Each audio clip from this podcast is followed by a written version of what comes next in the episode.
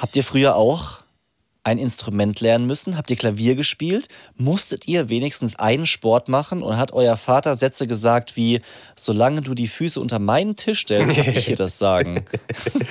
Darauf kann ich ganz klar sagen, ja. ja. Leute, hier sind Nick und Leon, die beiden Bros, die zufällig gleichzeitig Vater geworden sind. Und heute reflektieren wir mal unsere eigene Kindheit und damit auch eure Kindheit. Es geht nämlich ja um das, was äh, wir in Sachen Erziehung in den 80er und 90er Jahren erlebt haben und das, was wir besser machen wollen im Vergleich zu unseren Eltern. Viel Spaß.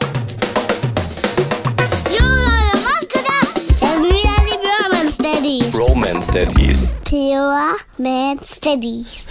Fast. Mit meinem Papa Nick und mit meinem Onkel Leon. Haut rein. Peace out. Du, Leon, Du, Niki.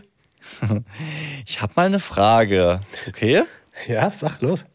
Also, ich würde gerne von dir wissen, wenn du dich entscheiden müsstest, bei welchem der folgenden vier Formate würdest du am liebsten mitmachen und bei welchem, Frage Nummer zwei, siehst du die größten Siegchancen für dich? Fernsehformat oder was? Erstens, ja, Fernseh- bzw. YouTube-Formate. Erstes, Dschungelcamp. Zweitens, Let's Dance. Drittens, Seven vs. Wild. Oder viertens, gefragt, gejagt. Du, du schwärmst ja immer von Seven vs. Wild, aber das habe ich noch nie geschaut. Noch nie. Ich habe keine Ahnung, was da passiert. Deswegen, das scheidet aus. Dschungelcamp? Okay, dann kurz, kurze Erklärung. Meistens YouTuber werden auf einer einsamen Insel oder einem einsamen Ort ausgesetzt und müssen dort möglichst sieben Tage überleben. Filmen sich nur selbst mit GoPro und müssen noch so Tageschallenges best- bestehen. Also die aktuelle Folge war in Panama. Das nur zur Erklärung. Okay, weiter. Wie viele Aufrufe hat das? Wie viele Leute gucken das? Ist es bekannt? Es ist richtig bekannt. Da hat jede einzelne Folge 10 Millionen Aufrufe. Es ist äh, das erfolgreichste YouTube-Format Deutschlands, habe ich in einigen Schlagzeilen gesehen. Und Knossi, der bekannt ist, dem einen oder anderen sagt, das ist das beste YouTube-Format Deutschlands. Und das will einiges heißen, weil er ja selber auch großer YouTuber ist. Also es ist schon absurd bekannt und erfolgreich mittlerweile. Okay. Es wird auf jeden Fall eine dritte Staffel geben. Okay. Ich wüsste trotzdem gerne, wie bekannt das in unserer Zielgruppe ist, quasi bei so jungen Eltern. Ja. Weil die haben ja alle keine Zeit. Also zumindest ist es so bei mir. Deswegen, Ja. Ich kenne die ganzen Formate, die du jetzt gesa gesagt hast, kenne ich alle noch so von früher. Ja. Aber Ja. aktiv gucken tue ich nur gefragt, gejagt, weil das halt zumindest kurz ist. So, also Dschungelcamp fällt aus. Dschungelcamp weiß ich nicht. Finde ich auch irgendwie, fand ich mal spannend zu gucken, aber selbst da sein und diese Challenges, die würden mich nerven. So im, im Camp abhängen, cool. aber so dieses mit dem ganzen äh, hier so, so, so Ekelzeug essen muss nicht sein. Was war das zweite? Let's Dance. Da, pff, vergiss es. Ja. Da, also würde ich mitmachen, glaube ich, aber ich kann halt, ich kann nicht sehr gut tanzen. Also ich würde vermuten, so Standard geht noch, aber sobald es dann so ein bisschen wilder wird, dafür bin ich einfach viel zu ungelenkt und es würde zumindest witzig aussehen und witzig aussehen, über mich lachen kann ich, würde ich mitmachen, aber nicht gewinnen. Gefragt, gejagt, wäre ich zu blöd für, aber wenn ich diese drei Sachen ins Verhältnis setzen muss, glaube ich, würde ich da mitmachen wollen, auch weil ich es mag und hätte wahrscheinlich die größten Erfolgschancen. Also nur jetzt im Vergleich zu diesen anderen Sachen. Ich bin, Ja. bin trotzdem zu blöd und würde mich total dumm anstellen und würde wahrscheinlich ausscheiden. Und also in der, da gibt es ja immer so am Anfang so eine Schnellraterunde, da würde ich dann wahrscheinlich so 1500 Euro machen, was so mittel, medium gut ist. Und dann würde mich der, der Jäger würde mich gnadenlos jagen und ich würde für, kein Geld für meine Mannschaft erspielen und alle wären total sauer auf mich. Okay. Und bei dir? Also ich, äh, mich reizt dieses Outdoor-Ding, Survival ohne Ende. Ich weiß nicht, woher das kommt, aber irgendwas äh, so triggert es in mir, dass ich so sagen will, oh, vielleicht kann man ja auch hier mal im Wald campen und ich würde gern mit dem Boy mal so wenigstens drei Tage zelten gehen oder im Garten übernachten, so für den Anfang. Und wenn ich gefragt werden würde, würde ich wahrscheinlich komplett naiv sagen, klar, probiere ich aus. Ich kann auf jeden Fall sieben Tage im Schnee oder in der Wildnis von Rumänien überleben. Hätte aber also ich glaube, ich habe ein gutes Durchhaltevermögen und auch einen gewissen Biss, aber ich glaube, ich bin mittlerweile so als Daddy und Familienvater auch so gemütlich geworden, dass ich einfach nicht rau genug bin mittlerweile. Was, was traurig ist, aber es, es ist so. Ich bin einfach zu, ja, leider zu soft, glaube ich, mittlerweile, um das durchzuhalten. Vielleicht mit einem mit einem Kumpel und so ein bisschen was essen im Rucksack würde es gehen. aber schwierig. Und Erfolgschancen sehe ich bei mir auch nicht bei gefragt gejagt. Da fehlt mir, glaube ich, schon die Allgemeinbildung. Ich würde mich sehr, sehr gerne bei Let's Dance sehen, weil ich immer so das Gefühl habe, ich kann nicht richtig tanzen, ist so ein kleines Trauma. Aber manchmal sieht's auch nicht so verkehrt aus. Ich, ich würde einem, also da würde ich auch gerne mitmachen, einfach um mal so zu gucken, was kann man rausholen, wenn man vier Wochen was lernt, was man bisher noch nie gemacht hat. Ich sag dir, wie es ist bei diesen Survival-Geschichten, auch bei Dschungelcamp. Ich finde, da musst du so eine leicht, was das masochistische Ader haben. Du musst schon Ja. wollen, dass du dich auch da so ein bisschen, ja, selbst geißelst. Und da, da das Ja, aber das ich halt kann gar ich. nicht. Das- Das, habe ich gar nicht. Das habe ich null. Das, da, doch, das, doch, doch, doch. Ich will mich nicht selbst geißeln. Ich will, ich will gemütlich. Ich will schön. Ich will, dass es alle, alle schön haben. Ich möchte auch, dass ihr es schön habt. Habt ihr es schön? Seid ihr vielleicht gerade am Stillen? schön? Ganz viele schreiben uns gerade aufs Brophone, ist mir aufgefallen, dass sie uns beim Stillen hören. So, wirklich, das ist ein Trend. wirklich krass. Also von den letzten 20 Nachrichten haben bestimmt vier geschrieben, dass sie uns beim Stillen hören. Ja, das ist wirklich, das ist ein Wahnsinnstrend. Deswegen hallo an alle, die uns Lustig. gerade beim Stillen hören. Hallo die uns, Ja. an alle, die uns bei der Einschlafbegleitung hören. Das ist dann so das Zweite. Und dann gibt's noch ganz, ganz viele so Väter, die hören uns meistens im Auto. Also, hallo an euch, die uns im Auto. Ich stelle mir das ziemlich cool vor. Wenn du jetzt so durch die, durch die City fährst, weißt du, wirklich so Innenstadt, und dann hast du Bromance Daddies richtig laut, sodass es jeder hört. Boom. Das ist besser als, Fenster als deutscher Hip-Hop, weißt du? Bam, Arm raus. Geil, Mann. Jo, was geht? Hallo Leute, die drumherum stehen, was geht? Daddy, freie Zone. das heißt, dass du rausgehen musst. Nein, äh, ja. Und alle Ladies im Café gucken nur vorbei. Oh, cool. Wenn du eine coole Sonnenbrille auf hast und einen coolen Blick, dann ist das lässig. Genau. Und dann noch so ein Familienvan, weißt du, so ein richtig ein, ein Auto ohne Sexappeal, was einfach Opel vollkommen Meriva. praktisch ist. Mit Schiebetür. Und dann einfach so die Kinderstimmen da raus und du voll am Chillen mit deinem Polohemd und, und müden Blick, weil die Nacht wieder kurz war wegen den Kindern. Weißt du, was ich mal gefahren bin? Das muss ich mal ganz kurz sagen. Ja? Weißt du, was ich mal für ein Auto gefahren bin? Einen Opel Agila. Kennst du den? Ja, der ist auch eher unsexy. Eher richtig? unsexy, das ist das wirklich. Und hinten so, hinten so komisch abgekattet, also so Genau, gerade, so ganz oder? gerade, ganz genau. Und er hatte Ja. auch eine Schiebetür an der Seite. Und es war wirklich, es war so, also, Oh ja. also es war so ein, so ein, so ein Kurzzeit-Leasing und ich brauchte schnell ein Auto. Da habe ich für, ich will nicht lügen, ich glaube sechs Monate bin ich Opel Agila gefahren mit 22. Also das ist wirklich das ganz falsche Auto für einen 22-Jährigen. Aber du musst es halt wirklich einfach mit Stolz tragen, weißt du? So. Und das, Ja. das, das ging alles. Wenn du, wenn du es wenn du's cool trägst, ja, und die Musik laut drehst oder den Podcast, dann funktioniert das. Ah, weiß ich nicht. Ne?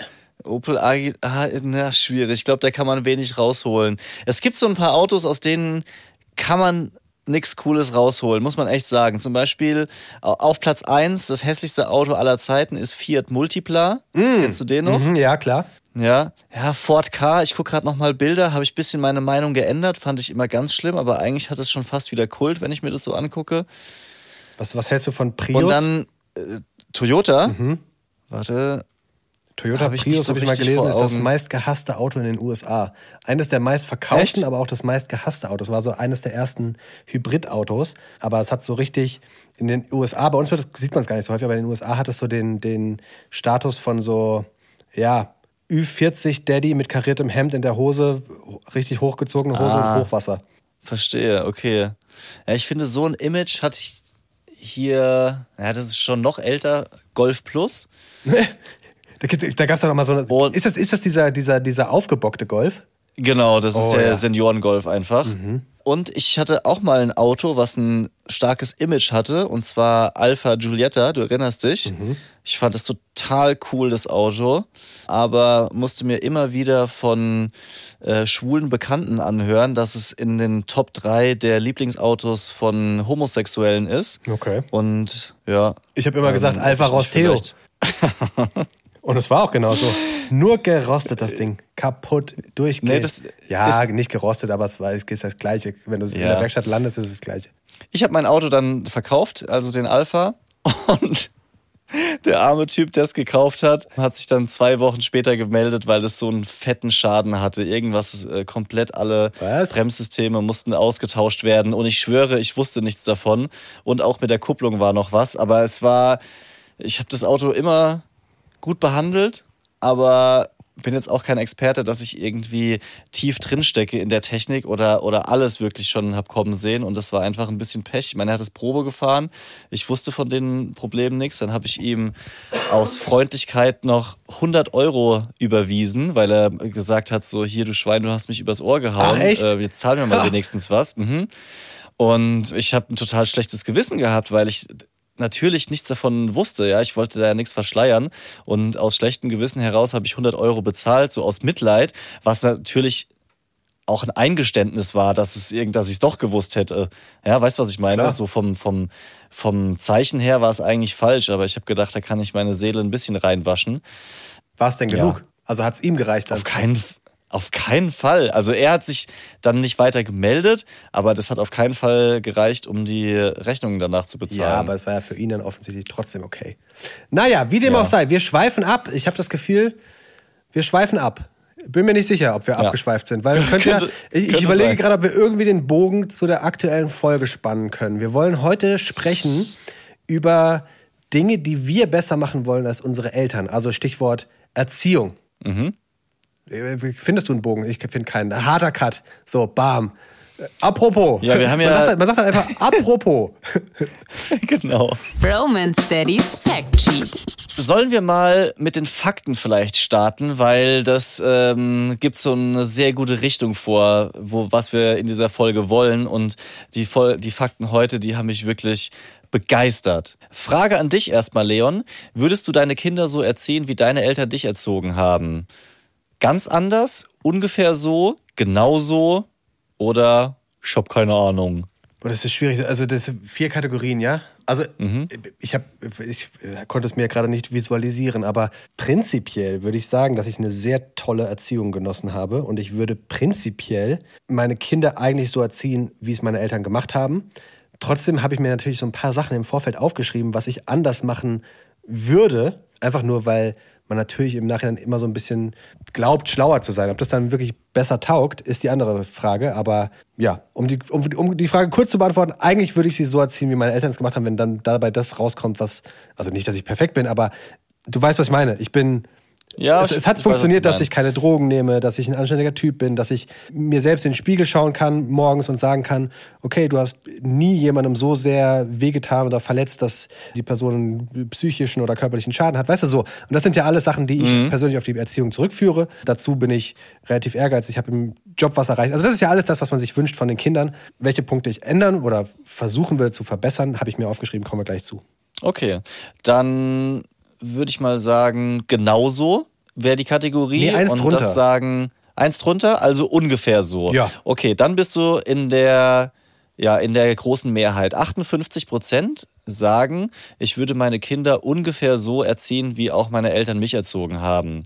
Ganz anders sagen 23 Prozent. Das ist die größte Gruppe. Also immerhin ein Viertel, die sagen, ne. Also so wie meine Eltern das gemacht haben, das geht auf gar keinen das ist die Fall. größte Gruppe. Du hast ja gesagt, Die zweitgrößte Gruppe. Ja, okay. Ja, genau, die zweitgrößte Gruppe ist das. Auch noch eine andere spannende Befragung, auch aktuell vom Jahr 2021. 50 Prozent schätzen, dass sie bei der Erziehung der eigenen Kinder einen besseren Job machen als die eigenen Eltern. oh, okay. Was denkst du? Ist es noch zu früh, um das zu sagen? Darüber habe ich auch Willst nachgedacht. besser machen? Also wir sind natürlich in einer guten Situation, weil wir jetzt noch so die Weichen stellen können. Aber ich glaube, so richtig Kasus Knaxus kommt ja dann erst, wenn so Pubertät kommt, würde ich mal vermuten. Weißt du, also wir können jetzt noch so drü Ja. drüber nachdenken in der Theorie. Richtig anstrengend wird es dann in der Pubertät. Und also ich würde nicht sagen, dass ich einen besseren Job mache, ne. Ja.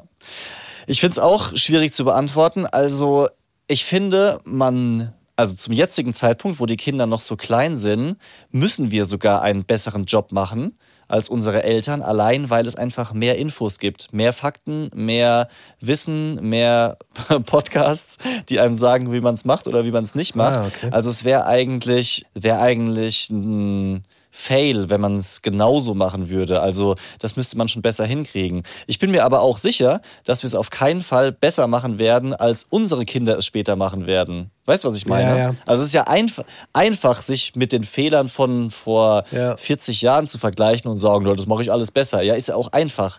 Ja, weil Ja, ich die ja. Fehler möglicherweise kenne. Das, äh, so, das, das sind meine Gedanken dazu. Ich habe noch so einen Gedanken, und zwar habe ich letztens zum Beispiel ein Video gemacht, wo ich diese Quietscheente aufgeschnitten habe. Ja, wir haben schon in der letzten Folge drüber geredet. Ganz viele Kommentare gehen da gerade so in Richtung so, oh mein Gott, wir werden alle sterben. Früher sind wir auch groß geworden. Und das stimmt natürlich auch, weil diese Videos gab es früher auch nicht. Schimmel ist total blöd, keine Frage. Aber wirklich sterben wird das Kind jetzt nicht, wenn die Quietscheente, die innen ein bisschen verschimmelt ist, im Wasser ist. Weißt du, was ich meine? Also natürlich ist das nicht gut und eventuell auch gesundheitsgefährdend. Aber die Kommentare von wegen so, oh, jetzt macht man nicht alles schlimmer, als es ist, verstehe ich bis zum gewissen Grad. Nicht bei allem, aber Ja. natürlich muss man einiges hinterfragen, ob das jetzt wirklich nötig ist, da jetzt so ein Fass aufzumachen. Und bei vielen wird einfach gerade wirklich ein Riesenfass aufgemacht, bei einigen, weißt du? Volle Kanne. Lass mich nochmal kurz weitermachen hier bei den Fakten. Und zwar, du hast ja auch schon erzählt, so bei dir war alles toll, größtenteils, woran du dich erinnerst, deine Eltern einen guten Job gemacht und sowas. Und ähm, wenn ihr jetzt so mal an eure Kindheit zurückdenkt, dann möchte ich, dass ihr diese Studie hier ja auch mit berücksichtigt, beziehungsweise mehrere Studien sogar, die Folgendes gezeigt haben. Und zwar, wie wir uns an unsere Kindheit erinnern, das hängt stark davon ab, wie jetzt gerade unser Verhältnis zu den Eltern ist. Ach, guck. Verstehst du? Ja, ja, ja. Also wenn du jetzt gerade ein Bombenverhältnis hast, dann neigst du dazu, auch deine Kindheit positiver zu erinnern und vor allem auch umgekehrt. Das heißt, wenn du gerade ein schlechtes Verhältnis hast oder auch persönlich in einer Krise steckst, also Lebenskrise, gesundheitlich, Depressionen, was es äh, alles Schlimmes gibt, dann tendierst du auch dazu, deine Kindheit negativer zu beschreiben oder, oder negativer in Erinnerung zu haben. Okay. Da spielt so dieser psychologische Satz rein, man kann nur andere lieben, wenn man sich selbst liebt. Und das stimmt natürlich. Also es, Ja. es muss dir, dir selbst gut gehen, damit du was anderes realisieren und auch akzeptieren kannst. Ja, das stimmt, okay. Ja. Und nicht nur wir verklären so ein bisschen oder die, die Erinnerung verschwimmt, sondern auch Eltern äh, sind teilweise vergesslich. Es gibt einen richtigen Hardcore-Fakt. Und zwar hat eine Langzeitstudie von Familien, wo die Kinder ADHS hatten, also wo vor mehreren Jahrzehnten festgestellt wurde, diese Kinder haben ADHS. Da wurden die Eltern befragt und es hat sich herausgestellt, dass drei Viertel der Eltern vergessen haben, dass ihre Kinder damals die Diagnose ADHS bekommen haben. Okay. Ich wusste gar nicht, dass man das heilt. Dachte, das bleibt, bleibt für immer. Entweder hast du ADHS oder nicht. Spannend. Ja, aber also ver verstehst ja, du, die damals, damals haben die, die Eltern mit ihren kleinen Kindern an wissenschaftlichen Studien teilgenommen, haben auch Fragen beantwortet, waren mehrere Stunden im Austausch mit Wissenschaftlern und ja, haben wir eben ein Kind gehabt, bei dem damals ADHS diagnostiziert wurde. Und jetzt, wo die Kinder 30 oder 40 sind, wissen die Eltern das schon gar nicht mehr und Abgefahren, sagen so, ach so, oh, Ja, ah ja, ja, oh, ja. Da, war, da, war, da, war, da war was. Das finde ich total krass. Also du willst damit sagen, dass diese Folge natürlich auch ganz viel Reflexion von uns braucht. Erfordert. Erfordert. Weil's, Ja. Weil, weil Ja. so viel ist von der aktuellen. Ja, okay. Umso cooler, dass äh, ich mir ausnahmsweise mal Sachen aufgeschrieben habe, um mich ein bisschen auf die Folge vorzubereiten. Hast du das auch getan? Mit Sicherheit hast du es getan. Hey, klar. Was, was, was soll ich So, sagen? hier sind die vorbereiteten Bromance. Daddies.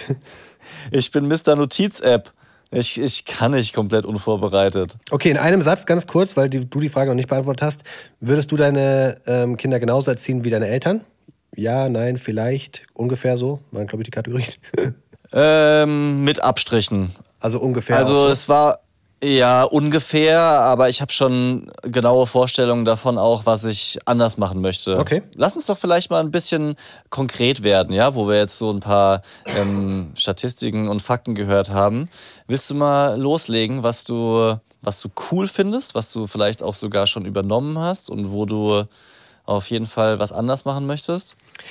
Na, also vor allem die coolen Sachen, also wenn ich so überlege, meine Eltern haben sich wahnsinnig viele Gedanken gemacht, auch über das Thema Erziehung, Ausbildung. Also zum Beispiel, wenn es um die Frage ging, in welchen Kinderhort ich komme, auf welche Schule ich komme und sowas. Weißt du, das, das ist wahnsinnig cool einfach, auch dass sie damals schon sich Gedanken gemacht haben, welche Erziehungsformen auch für die Einrichtung für mich als Kind das Beste sind. Und ich glaube, das war vor allem Mhm. vor äh, über 30 Jahren nicht selbstverständlich. Also das ist, ist etwas, was ich gerade so im Bereich Kleinkindalter für extrem cool empfinde. Gleichzeitig haben meine Eltern, wenn wir mal bei diesem Kleinkindbereich bleiben, alles auf mich abgestellt. Ja? Also meine Mutti hat gearbeitet, mein Papa hat extra mal ein Studium angefangen, damit wir einfach mit Kindern dann mehr Geld haben. Und das war, glaube ich, eine extrem anstrengende Zeit. Also ich als Kleinkind, mein Papa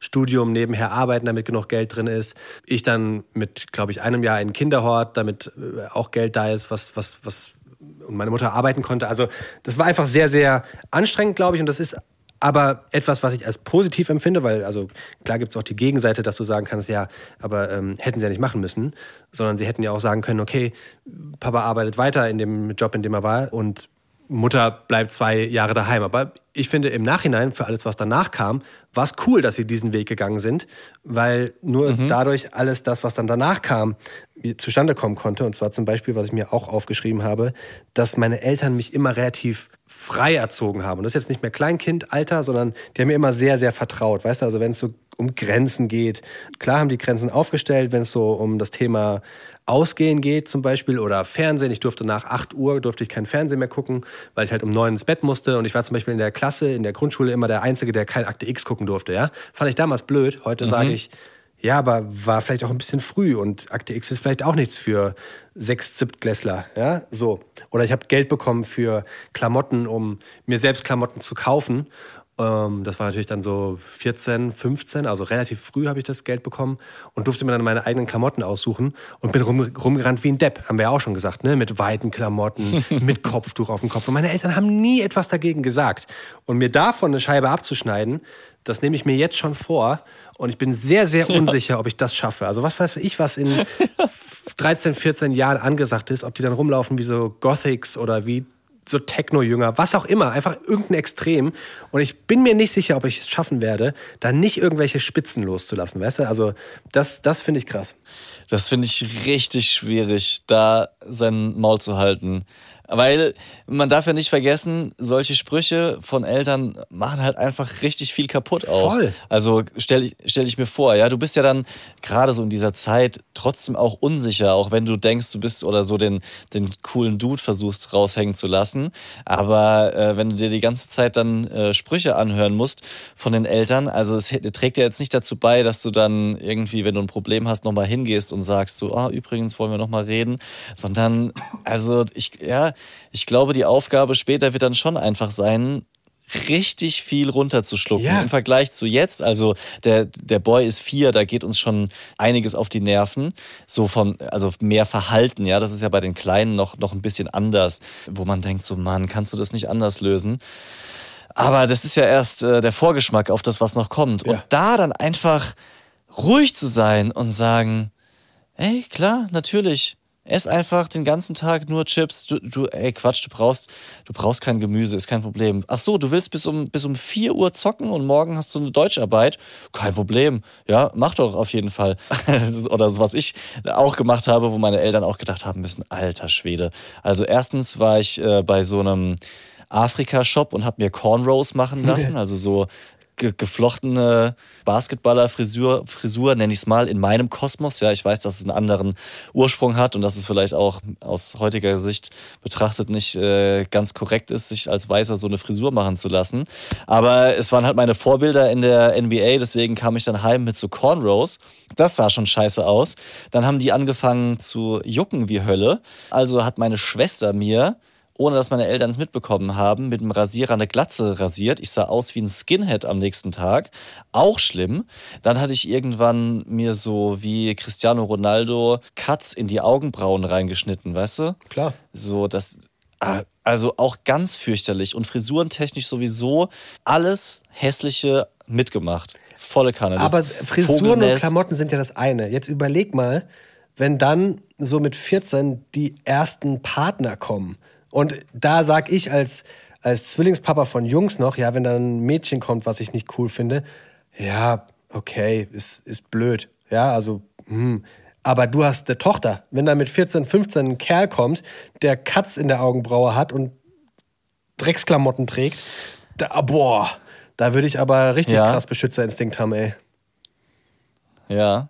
Also, es ist, ist schon wieder ein ganz anderes Thema, aber eigentlich müsste man sowohl bei der Freundin vom Sohn als auch beim Freund von der Tochter genauso reagieren. Weißt du, Ja, was ich na, meine? natürlich ich- müsste man bin- das, aber du kannst bin, das halt ich, ich bin anders mal, Ich bin mal gespannt auf dieses.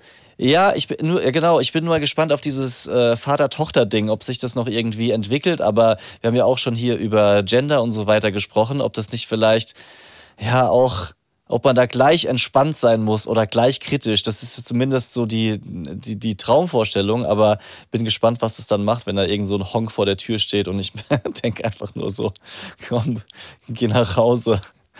Ja. Ja, dass das auf jeden Fall schwierig ist, das ist keine Frage.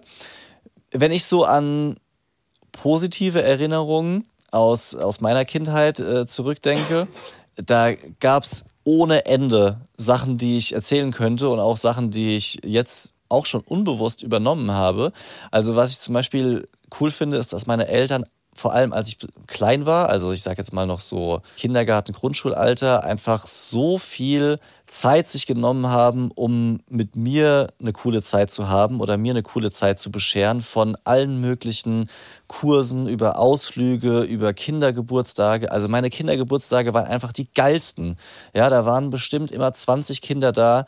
Meine Oma hat äh, entertained mit Spielen. Wir haben, das habe ich zum Beispiel dann auch schon äh, letzten Sommer nachgeholt mit den Nachbarskindern hier. So dieses Spiel, wo du so Brezeln oder Wiener Würstchen an so eine Schnur hängst und musst dann versuchen, die mit dem Mund äh, zu angeln. Weißt du, was ich meine? Ja, klar. so typisches Kindergeburtstagsspiel. Also sowas äh, zum Beispiel mega. Auch die Urlaube, ja, dass ich zum Beispiel die Chance hatte, Skifahren zu lernen, schon mit fünf oder sechs auf der Piste stand, fand ich super und habe ich jetzt auch schon übernommen, dass ich das einfach dem Boy ähm, beibringen möchte, was wir letzten Winter geschafft haben. Diesen noch nicht, ist ja ein bisschen schwierig mit Schnee.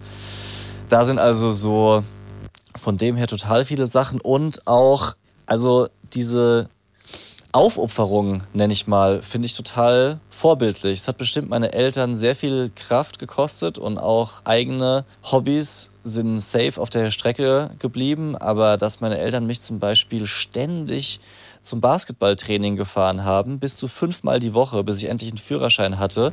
Und das war eine halbe Stunde weg. Dann hat meine Mutter dort im Auto gewartet und Oh Gott. gearbeitet. Also sie war Lehrerin, hat dann dort ja, Arbeiten korrigiert, Unterricht vorbereitet, um mich dann anderthalb Stunden später wieder mit nach Hause zu nehmen. Boah, das klingt finde ich schon, Das klingt richtig ja, schön. ja. Aber, Aber das, das äh, finde ich nicht selbstverständlich. aber lustig, weil du, weil du gerade so, so Skiurlaub und sowas ansprichst, weil das ist für mich schon so fast Standard. Aber man, wenn man drüber nachdenkt, ist es natürlich nicht Standard, dass Kinder sowas erleben dürfen. Aber das möchte ich auf jeden Fall für meine Kinder, dass ich mit den Skifahren beibringe, einfach weil ich es so sehr liebe und weil es für mich in der Erziehung so normal war, dass ich das gemacht habe, was es natürlich nicht ist, weißt du. Aber kommen wir noch mal zu den Sachen, die wir ändern würden, weil darum soll es ja heute gehen. Und da hast du eben zum Beispiel auch Ja. schon Sport angesprochen. Ich zum Beispiel habe mir aufgeschrieben, dass ich meinen Kindern nicht so viel aufzwängen möchte, wie es meine Eltern getan haben. Also meine Eltern waren auch zum Beispiel so, dass sie das Beste für mich wollten und ich musste am Anfang ins Fußballtraining gehen, bis ich das dann selbst toll fand. Aber als ich dann aufgehört habe, zum Beispiel mit Fußballspielen, ich glaube, es war so mit 16 oder sowas, musste ich einen anderen Sport machen, damit ich einen Sport mache. Und der Bub muss ja einen Sport machen. Und dann habe ich mir Tischtennis ausgesucht, in der ganz krassen Berechnung, dass ich da nicht so viel laufen muss. ähm, bis ich dann gemerkt habe, dass ich relativ gut war im Tischtennis und äh, dann hat es auch wieder Spaß gemacht. Aber ich habe zum Beispiel nie an diesen ganzen Turnieren und sowas teilgenommen. Also ich habe nie Wettkampf gemacht, sondern habe immer nur trainiert und hab, war, nie- war nie bei den Spielen dabei, wie, ich, wie auch immer ich das geschafft habe. Aber es war wirklich so, das habe ich gemacht, weil ich es machen musste. Und zweites Beispiel zum Beispiel Ja. Musikinstrumente. Meine Eltern wollten unbedingt, dass ich ein Musikinstrument spiele. Und ich verstehe auch den Grund dahinter und dass das gut ist und das fördert das Hirn und pipapo, ja. Aber ich musste Blockflöte spielen, was ich gehasst habe.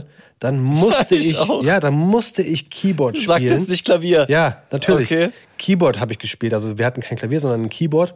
Und ich war bei so einem super alten Privatlehrer, der kam immer zu uns und der ist halt zu mehreren Leuten im Ort gekommen, dann kam er auch zu uns und er hatte wirklich, der hatte so eine so eine Antenne von einem alten Auto, weißt du, die du so ausziehen konntest, so eine Metallantenne oder was auch immer das für ein Material ist, weißt Ja. du? Kennst du die? Also hast du was zum Vorstellen? Meinst du jetzt diese, diese Taktzähler oder was? Nee, eine Antenne. Eine Ja, okay. Radioantenne. Antenne, alles klar. Früher hast, konntest du das so Ja. ausziehen, weißt du? Ja. Und so eine Antenne hatte er Ach dabei so. Zum Zeigen auf die Noten. Hat die dann ausgezogen, hat er immer Ah. so, hier C, D, nicht so tief im Keller, hat er immer gesagt. Und der war halt wirklich über 80. Und wenn ich mich verspielt habe, hat er mir mit dieser Antenne auch mal auf die Finger gehauen. Und ich habe es gehasst, Digga. Ich habe es wirklich gehasst. Und ich, glaub, Oh. also ich glaube, da kann man meinen Eltern keinen Vorwurf machen, weil ich das nie so signalisiert habe, dass der Typ mir halt auf die Finger gehauen hat und dass es scheiße finde, da zu spielen. Aber wenn ich als Elternteil merke, dass mein Kind nie übt, ja, weil es einfach gar keine Leidenschaft dafür hat, dann würde ich meinen Kindern nicht aufzwängen wollen, dass sie auf jeden Fall dieses Instrument spielen müssen. Also ich hätte, glaube ich, zum Beispiel Ja. für Gitarre mehr Leidenschaft gehabt oder sowas, ja. Aber einfach dadurch, dass wir nicht in den Austausch gegangen sind damals, habe ich dann, weiß ich nicht wie lange, sechs Jahre Keyboard gespielt, es absolut Hölle gefunden, Geld verbrannt und ja, keinem war, keinem war geholfen. Also ich würde es, wenn ich jetzt so reflektiere, würde ich versuchen, meinen Kindern anzubieten, hier, du kannst das, das, das, aber würde ganz gezielt fragen, auf was hast du eigentlich Lust? Es geht wahrscheinlich nicht immer, das muss man auch sagen. Manchmal muss man Kindern sagen, so du machst das jetzt. Aber so naiv wie ich jetzt bin, würde ich sagen, ich möchte es anbieten und nicht verpflichtend machen. Ja. Krass, also wie viel Ähnlichkeit wir auch da haben, aber wahrscheinlich ist es nicht nur unsere persönliche Ähnlichkeit, sondern auch einfach die Zeit. Also das kommt mir sehr bekannt vor. So, du musst einen Sport machen, du musst ein Instrument lernen. Ich habe auch sehr, sehr lange Klavierunterricht machen müssen bei so einer Klavierlehrerin, die, die hat halt einfach gemüffelt und in, in dem Zimmer, wo, da wurde auch nie gelüftet. Also das war so ganz unangenehm. Schon, schon, schon dies, also dieser Geruch war so schlimm und die hat immer dann bei jedem Unblättern einmal fett den Zeigefinger durch ihren Mund gezogen, um dann mit feuchten Fingern die Seiten umzublättern. Und es war wirklich so, dass meine ganzen Notenhefte halt unten rechts so doppelt so dick waren wie, wie das restliche Buch. So aufgequollen. es war, also es war, es, es, es, hat, es hat mir auch keinen Spaß gemacht. Boah. Musst du mit so einer Schraubzwinge, musst du das wieder zusammen machen, weißt du? Oh, äh. Äh, wirklich schlimme Erinnerungen. Aber ja, gut, ich konnte ein bisschen Klavier spielen, ist natürlich nicht schlecht, aber es war auch einfach zu lange eine, eine Quälerei. Aber weil du das gerade so angesprochen hast mit dem auf die Finger hauen, da passen einfach hier nochmal die weiteren Fakten ganz gut dazu. Christoph hat uns was Spannendes rausgesucht und zwar die Konrad-Adenauer-Stiftung. Die hat die verschiedenen Erziehungsstile in Deutschland im Laufe der Jahrzehnte aufgeschrieben. Das klingt jetzt erstmal staubtrocken, aber man muss sich einfach vorstellen, das ist das, was unsere Eltern erlebt haben. Das war deren Zeit und so wie wir wiederum dann auch erzogen wurden. Deswegen möchte ich da kurz Ich drauf finde, es eingehen. klingt spannend. Hättest du nicht gesagt, dass es staubtrocken ist, wäre es, hätte es spannend geklungen. Okay, alles klar. Dann äh, es ist das, äh, das Geilste und Spannende, was ihr heute hören werdet. Pass auf. Die Zeit nach dem Krieg, ja, also ältere Eltern sozusagen, ähm, war geprägt von autoritärem Erziehungsverhalten. Ja. Kann man sich was drunter vorstellen? Oberstreng, Kinder Ja. haben nichts zu melden. Und auch Misshandlung und Vernachlässigung sind einfach ein Thema, was man auf keinen Fall so beiseite wischen sollte in der Zeit. Gibt's ganz äh, schockierende Zahlen dazu. Und dann fängt in den 60er Jahren so ein Umbruch an. Das nennt sich dann antiautoritäre Pädagogik. Und es äh, geht eben los, dass dann viele Elternbücher auf den Markt kommen. Also in der Zeit konnten die Eltern sich dann informieren, was aber auch schon zu einer Unsicherheit geführt hat. Und um es vorwegzunehmen, diese Unsicherheit, so würde ich das interpretieren, hält eigentlich bis heute an. Ja, also das Je mehr, ist desto mehr Unsicherheit, Dauerzustand. Ganz genau. Ähm, in den 70er Jahren ist dann so Informations- und Wissensgesellschaft, so wird diese Zeit äh, genannt.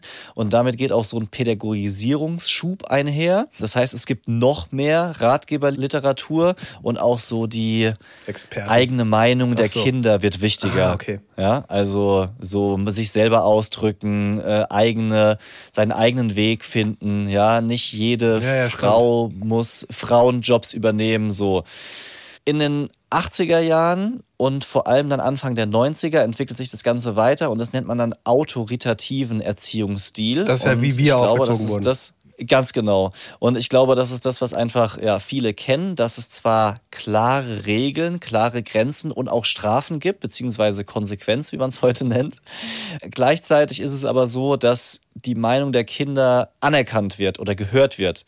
Also es ist nicht mehr so, dass die Eltern einfach sagen, so wird's gemacht, mach es oder halt's Maul, äh, sondern man hat schon die Möglichkeit, auch seine Wünsche, Vorlieben zu äußern und Eltern, also viele Eltern versuchen, das auch möglich zu machen.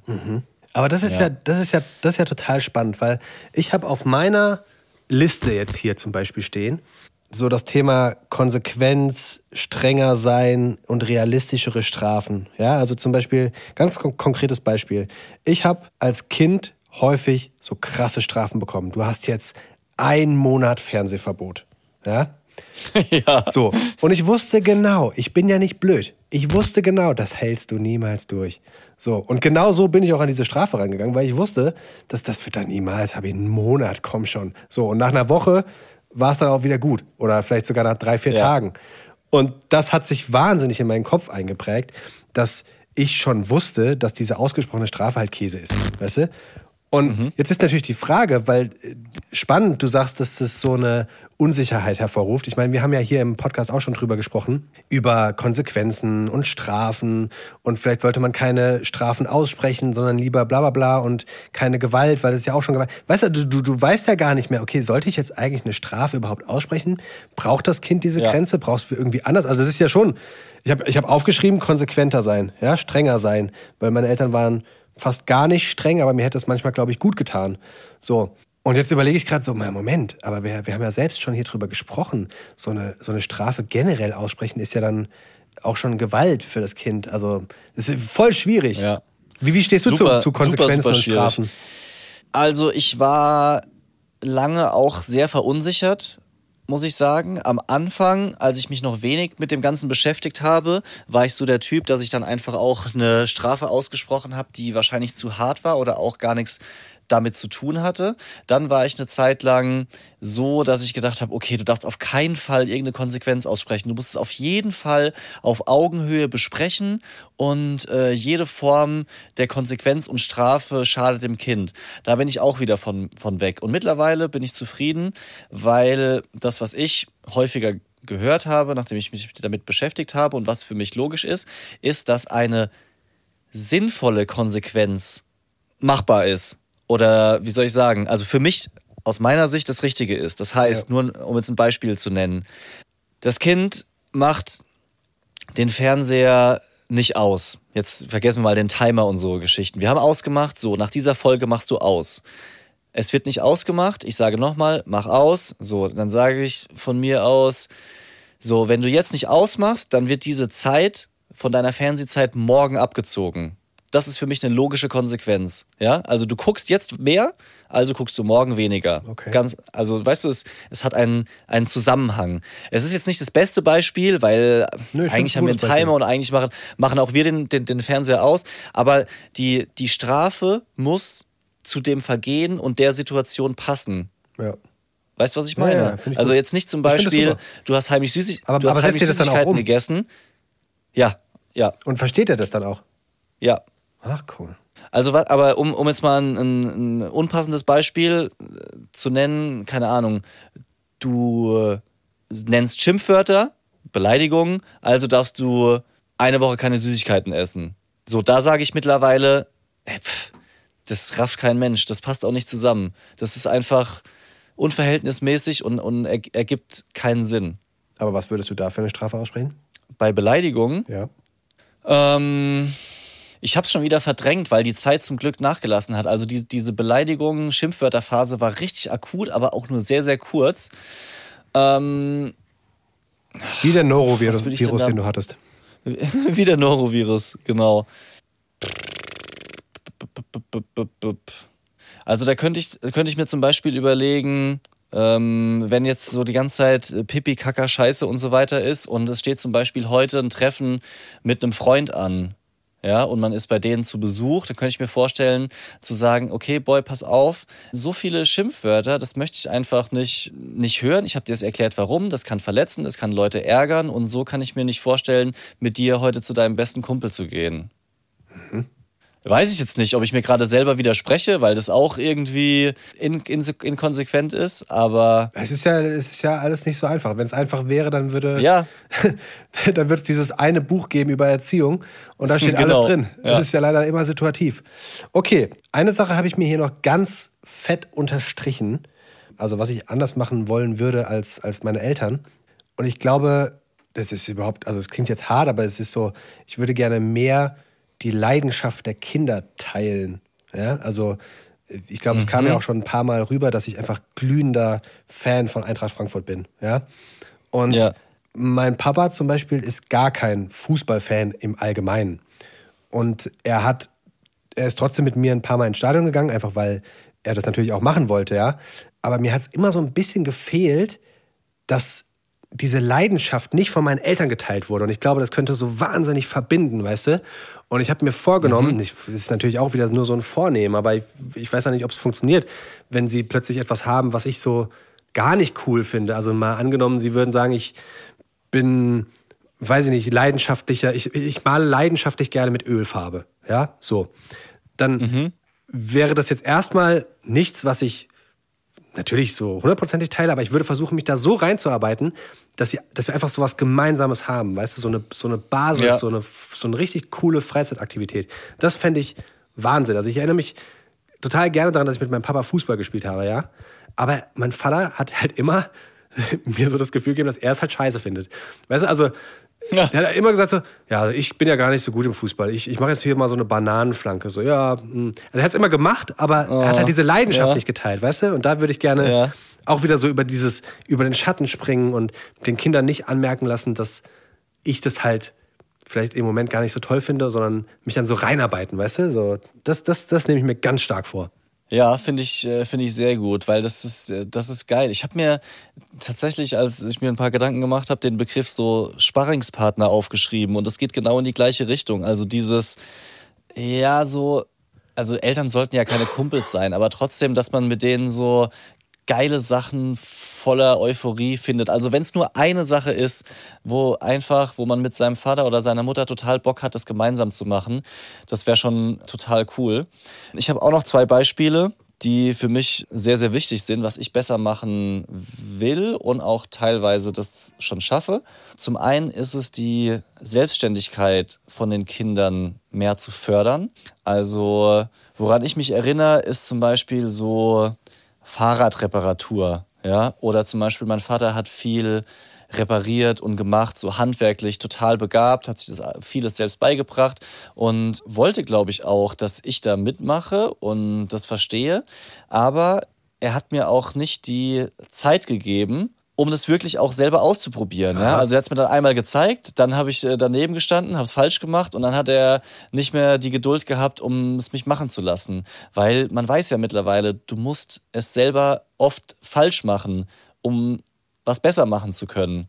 Ja, also zum Beispiel äh, so Stromkabel legen, Stromkasten. Ich weiß noch, wie ich da mit so einem Stemmhammer oder wie das heißt, stand, mich total dumm angestellt habe. Ja, oder auch beim Fahrrad reparieren, ähm, immer dann am Ende nur fettige Finger hatte und es nicht geschafft habe, die, die, den, den platten Reifen zu wechseln und so, wo ich heute traurig drüber bin, dass ich das nicht kann, aber ich glaube, man hätte es mir auch besser beibringen können, also in, in Form von Selbstständigkeit. Ja, das ist das eine Ding. Und das größte Ding, habe ich mir jetzt bis zum Schluss aufgehoben, warum auch immer, ist die Kommunikation. Also das Sprechen mit den Kindern, beziehungsweise in meinem Fall mit den Eltern.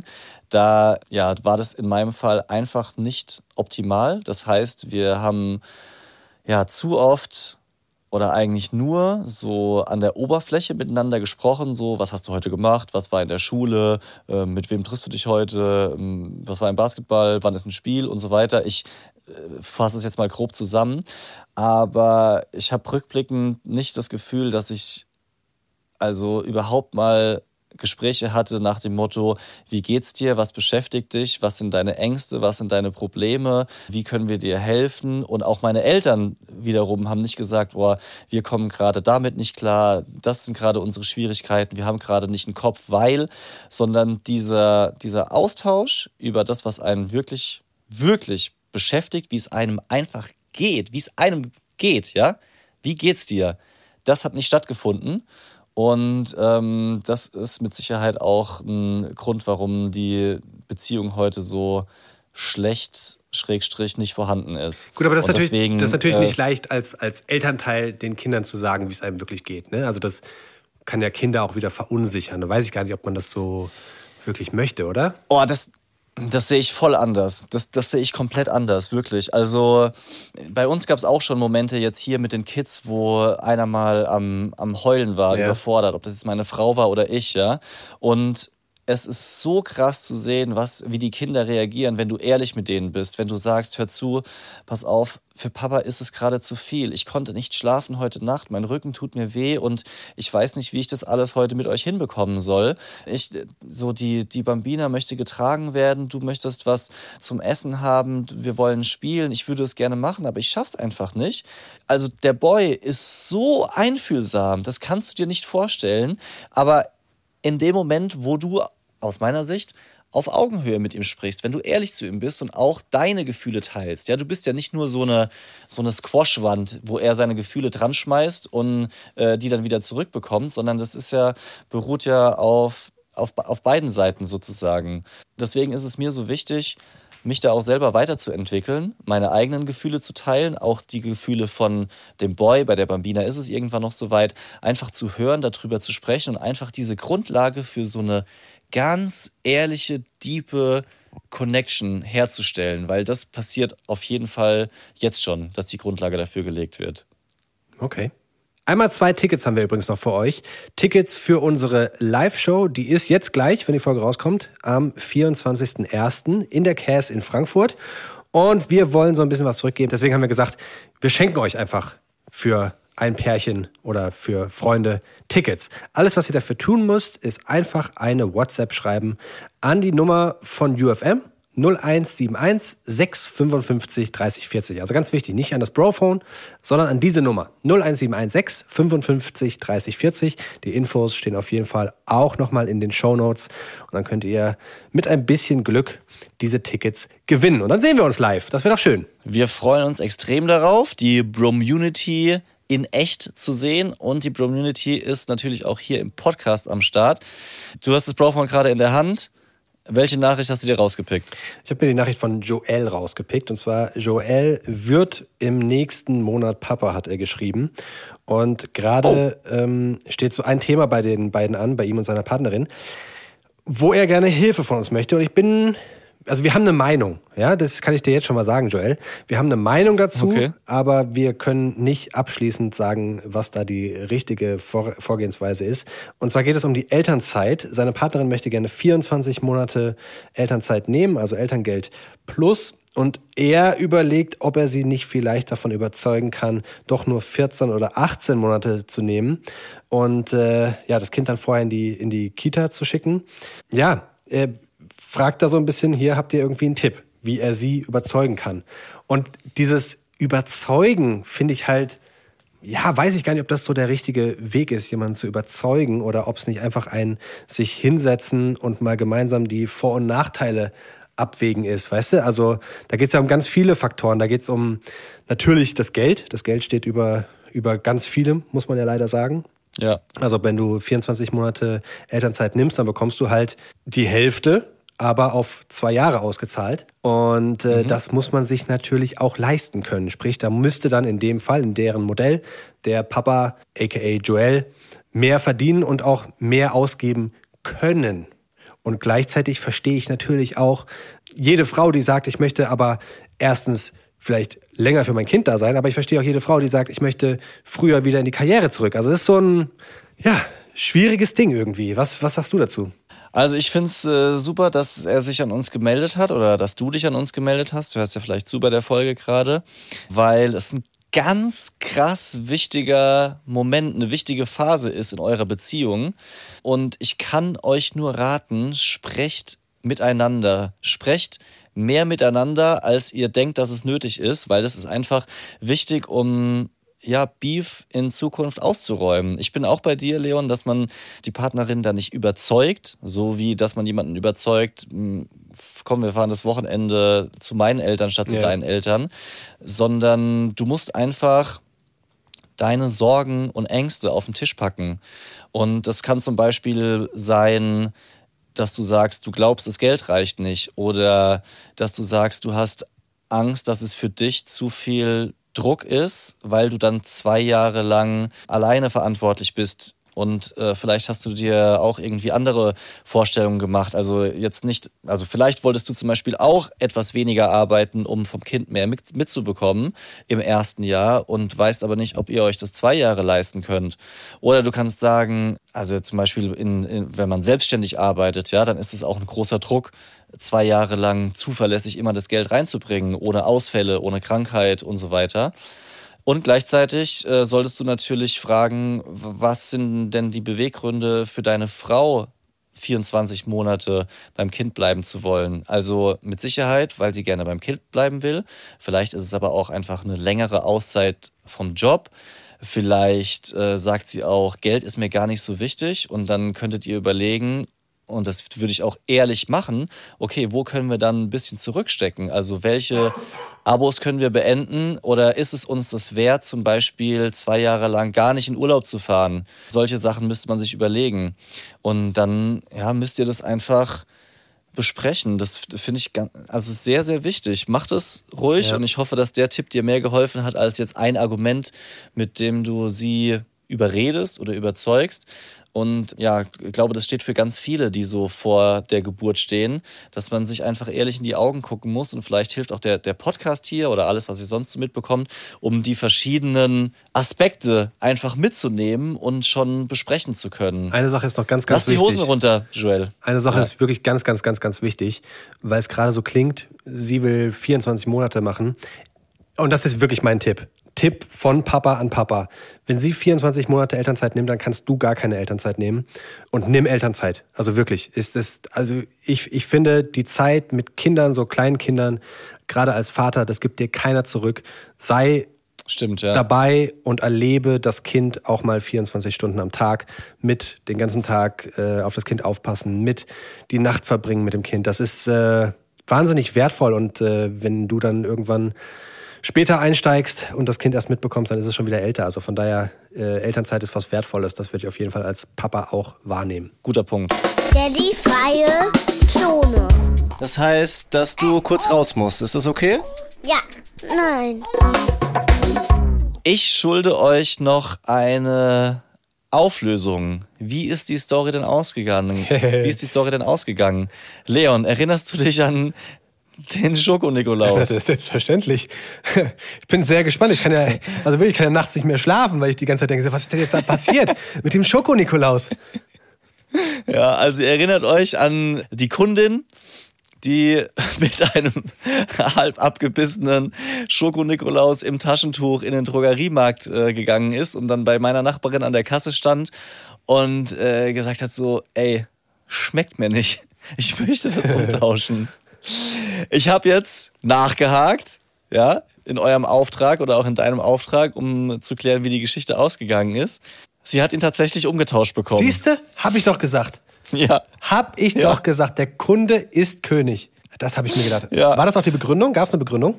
Ja, das ist die Begründung. Also sie hat gesagt, von, von ihr selbst hat sie es nicht umgetauscht bekommen. Sie hat im ersten Moment einfach nur gedacht, sie, sie steht im Wald und weiß gar nicht, was los ist. Und letztendlich hat dann die Chefin von diesem Drogeriemarkt, die quasi die Kundin beruhigt. Normalerweise, sagt sie noch dazu, machen sie das nicht, aber sie war so aufdringlich, die Kundin, dass das am Ende die schnellere Lösung war. Wahnsinn. Ja, diesen Schoko-Nikolaus umzutauschen. Aber das Also bedeutet ja soll jetzt wirklich, dass du als Kunde einfach nur ein Riesenschlumpf sein musst und dann wird dir fast alles gewährt. Das ist doch so bitter. Also krass. Ja, ja, genau das sollte man eigentlich nicht mitnehmen. Also möglicherweise, klar. Das sollte man nicht mitnehmen, willst aber so ist es. Ja, ich meine, das kennt doch jeder, oder? Wenn du ein Problem hast mit irgendeinem, mit irgendeiner Dienstleistung musst du denen einfach auf den Sack gehen. Du musst da anrufen und nerven und penetrant sein und auch so sein, wie du selber nicht sein magst. Die Frage ist halt, ob man so sein will. Und da sage ich ganz klar, nee. Also da, da möchte ich lieber einen Schoko-Nikolaus, der mir nicht schmeckt, verärgert in den Müll werfen, als mich dann vor den anderen Kunden zu blamieren und der Depp zu sein, ähm, über den dann gelacht wird, weil er einen abgebissenen Schoko-Nikolaus wegen Klar. Geschmack umtauschen möchte. Das ist ja nicht, ich Also, sage ja nicht, dass das mein Weg ist. Ich sage ja nur, wie verrückt Ja. das ist, dass dieser Weg zum Erfolg führt. Ich würde auf gar keinen Fall mit einem abgebissenen Schokonikolaus da ankommen. Vor allem nicht jetzt, aber Ja. weißt du, also das ist doch, das ist doch verrückt. Ja, es, klar ist es verrückt. Ich will nur, nur mal sagen, Erfolg ist in dem Fall nur, dass du einen Schoko-Nikolaus bekommst. Und der, die Kehrseite davon ist, dass du halt ein richtig schlechter Mensch bist, der, der wahrscheinlich von anderen Leuten nur schräg angeguckt wird, weil er solche Sachen macht. Naja, ein schlechter Also Mensch bist du deswegen nicht. Du bist, ein, bist, du bist vielleicht ein bisschen seltsam, aber kein schlechter Mensch. Seltsam. Ja, okay. Rein, rein von der. Formalie her hat sie ja recht, wenn es ihr nicht schmeckt. Ja, da hat sie, nee, da hat sie nicht recht. Da steht ja nicht auf, da, da steht ja nicht auf der Verpackung, dieser Schmeckt. Schoko-Nikolaus wird Beate 57 aus Frankfurt schmecken. Das steht da nicht drauf. Da steht Vollmilch möglicherweise oder äh, voll im Geschmack und dann äh, wird sie sagen, mir schmeckt's nicht. Naja, das, aber da, das steht da, da, steht, da steht mit Sicherheit irgendwas drauf, dass es gut schmeckt. Also so vollmundig im Geschmack oder sowas. Steht ja ganz häufig auf Cafés drauf. Und das impliziert ja, dass es lecker ist. Und ich bin jetzt kein großer Verfechter davon, dass wir Verhältnisse haben wie in den USA, wo dann auf so einem, keine Ahnung, so, so ein Getränkebecher, weißt du, wo dann so 30 Warnhinweise sind von wegen, Achtung, Ja, es ist genau. heiß. Achtung, nicht trinken, wenn es noch, wenn's noch dampft. Achtung, hier können sich die Finger Ja. verbrennen, weil, weil du sonst verklagt wirst. Aber trotzdem bin ich ein großer Verfechter davon, dass Werbung mir nicht erzählen soll, was etwas alles kann, wenn es das überhaupt nicht Ja. kann. Weißt du, was ich meine? Das, also da muss ich schon sagen, ich finde Werbung momentan richtig schlumpf. Was mit, Ja. was, also jetzt hör doch mal auf mit diesem, mit diesem Schlumpf. Also ich, ich äh, wirkt bitte jetzt. Das, Was das denn? So, das, das finde ich weirdo. Ich, äh, ich verstehe, woher das kommt, aber du kannst es nicht einfach übernehmen. Das, das, Nein, das hören hier Kinder. Da schüttelt's mich. Ja, dann, dann sag doch blöd oder komischer Mensch, aber Schlumpf. das- Also also ich bin, ich ich, bin, ich verstehe die Beweggründe. Weißt du, du kannst nicht sagen, wir sind ein Elternpodcast, ja, für junge Erwachsene. Und dann ist vielleicht hier so, so ein ganz junger Erwachsener dabei, ja, der so richtig früh Kinder bekommen hat, unter 18. Und äh, dem willst du ja jetzt auch keine, keine Schimpfworte hier. Weißt du, dann sage ich lieber Schlumpf, easy peasy. Sonst, haben, Ja. sonst machen wir ja auch wieder Werbung, die nicht stimmt.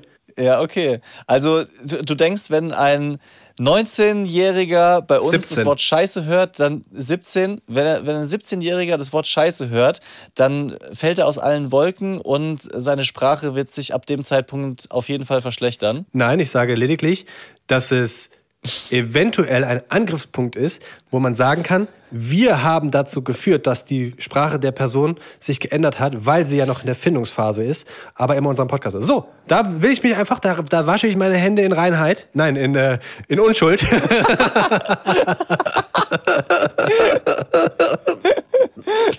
Übrigens, eine Sache muss ich, muss ich noch sagen. Ich habe mir mal deine Fails in Sachen Sprichwörtern notiert über die Zeit. Stimmt doch gar nicht. Und irgendwann, und irgendwann ist es an der Zeit, dass ich die mal veröffentliche. Gebündelt. Gebündelt. Mal Du bist, gucken, ob ich du bist ein solcher Freak, also wirklich. Ich dachte, ich dachte schon, als du mir sagen konntest, wie viele Treppenstufen wir hier runter in unser Schlafzimmer haben, dachte ich schon, okay, mit wem nehme ich hier eigentlich einen Podcast auf? Aber jetzt, dass du dir die Fails meiner sch- falschen Sprichwörter aufschreibst, also so, so langsam, über was du alles Listen führst, du. Ich wasche meine Hände in Reinheit. ist doch ein guter Spruch. Das war Absicht. Das kommt, das kommt auf die Liste direkt nach. Da hat die Erzieherin meiner Frau einen Floh in den Kopf gesetzt. Das ist alles Und Absicht. zur Halb-Acht-Stellung. Das ist alles Absicht. So, besser wird's heute nicht mehr. Wir machen jetzt Schluss. Ich, ich fühle mich, ich fühl mich geschlumpft. Peace out. Das war so schnell. Okay, haut rein.